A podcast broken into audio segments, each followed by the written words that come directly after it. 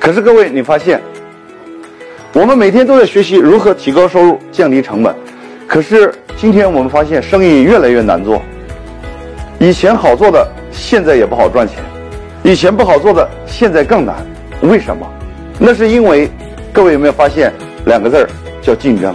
随着竞争越来越大，卖的人在不断的增加，但是消费者的人数并没有增加，于是我们就觉得赚钱越来越难了。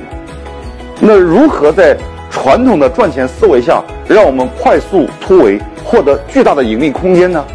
那在接下来的几集，我会一步一步的告诉我们如何在传统企业转型的过程当中，让我们的企业获得巨大的盈利空间。